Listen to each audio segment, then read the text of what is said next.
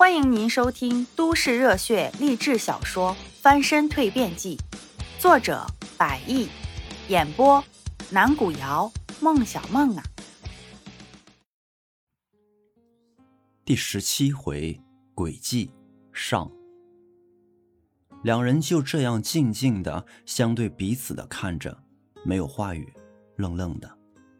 长这么大，这么多年下来。他程晓东还是头一回跟一个女孩能够在一天当中反复出现这样的一个情况，这让他在心里颇有些觉得不可思议。看着眼前美女这似水柔情般的目光，程晓东心里一时间不禁颇有些感慨，不过却又马上清醒过来。他很清楚他们二人之间在各方面上的差距，更何况他来北京也不是为了寻觅一个对象。而是要来实现一个自己的现实目标的。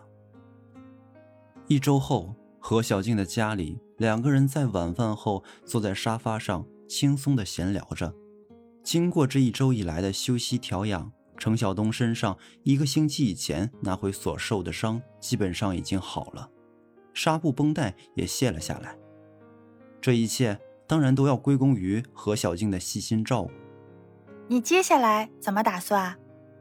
程晓东看着他，稍微一顿，嗯，唉，当然是像之前那样，继续找份活路来做了。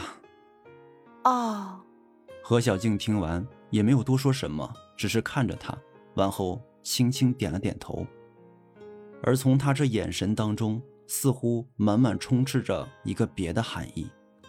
程晓东看着这有些复杂的眼神，心里也颇有些舍不得。但是他也不得不为自己的生活所考虑。每个人都有他们彼此各自的轨迹，而对于自己的轨迹，他是很清楚的。摆脱此前所经历的伤痛，告别相处一个多星期的美女。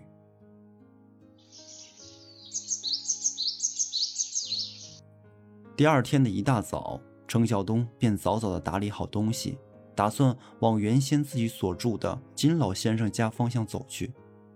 出门之前，何小静还在房间里熟睡着。本来已经提着包走到门口，可不知道心里是怎么，她忍不住又偷偷跑回去，稍稍多看了几眼，之后才心愿已了，满足似的回过身，并轻轻地合上了房间的门，离开了何小静的家，回到了已经有一个多星期没有待过的地方。程晓东进了屋，然后四处往每个角落、每个房间晃了眼。又回到了客厅沙发前，金老先生留下的那张纸条依旧静静地躺在眼前的这张颇为精致的茶几上，家里其他的东西也原封不动的还在原位。看样子，一个多星期过去了，金老先生还没回来。看着眼前这套房子，程晓东不禁皱了皱眉头。如今我该怎么做？是继续住在这里，还是？出去找家旅店，他心想到。于是，顺着这个疑虑，他翻出了自己的钱包，打开一看，让他的两边的眉毛联系的更加紧密了。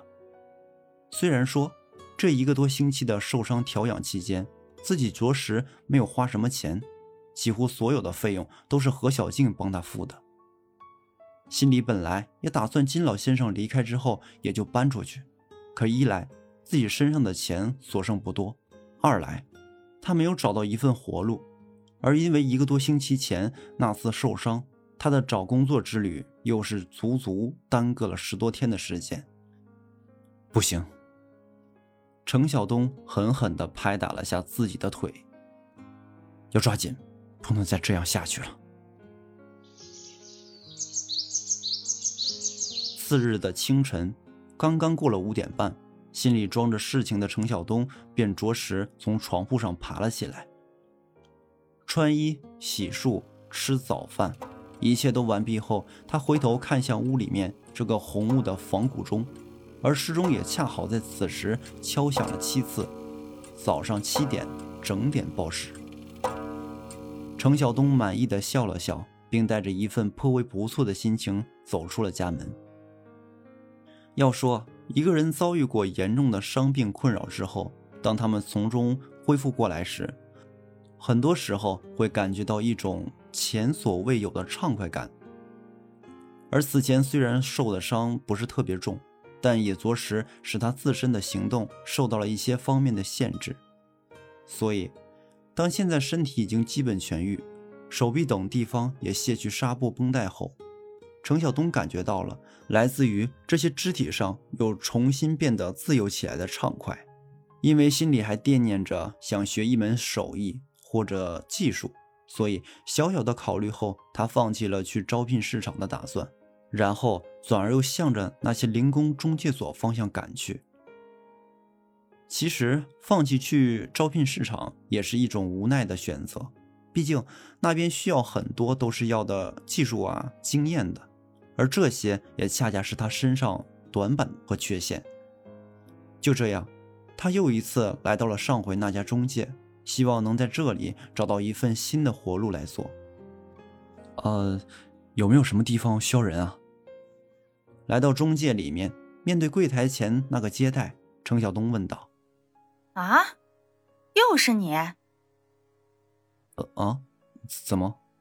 眼前接待一下子便认出了他，程晓东有些惊讶：“你怎么又来了？找事情做啊？”“哦，找事情？哦，对我，我就是来找事情的。找事情这句话本身也没有多出来的意思，找事情嘛。”单单从字面意义上讲，也就是仅仅只是找事情来做而已。来找工作，那也的的确确可以说是来找事情的。不过，程晓东说明完自己的来意之后，却明显的感觉到自身周边气氛有些不对，而这异样的源头似乎就出在他自己的跟前。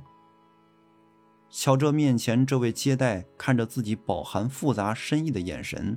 似乎有点问题，你还好意思来我这儿找啊？啊！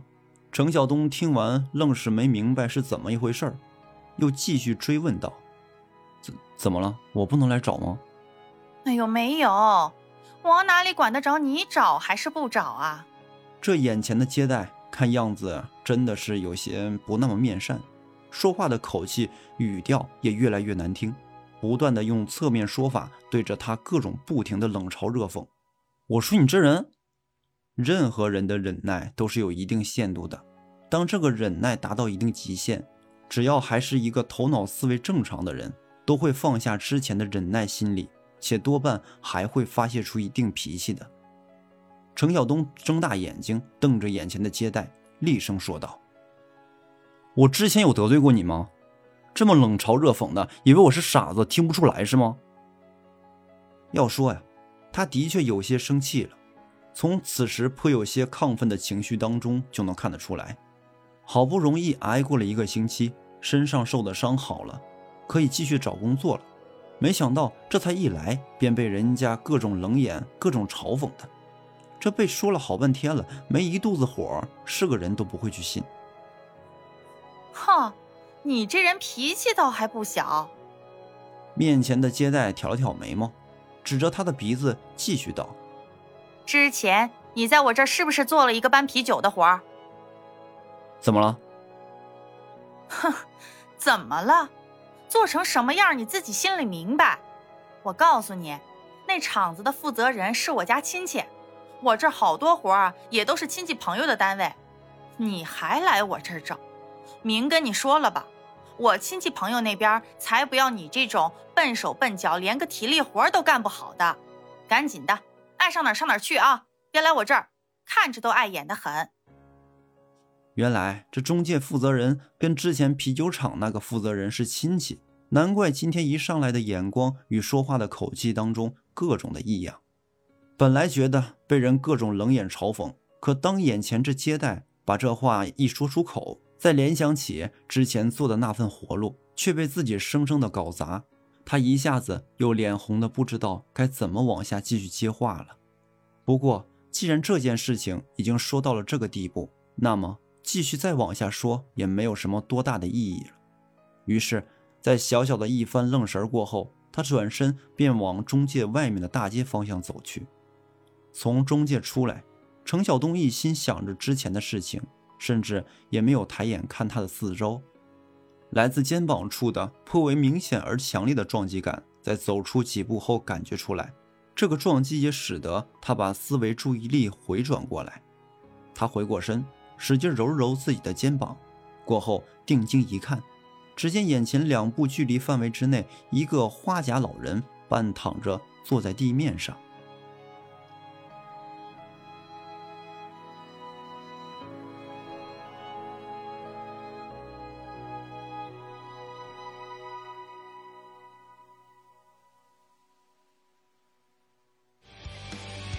本集已经播讲完毕，如果您喜欢，记得订阅专辑哦，下集故事等着你。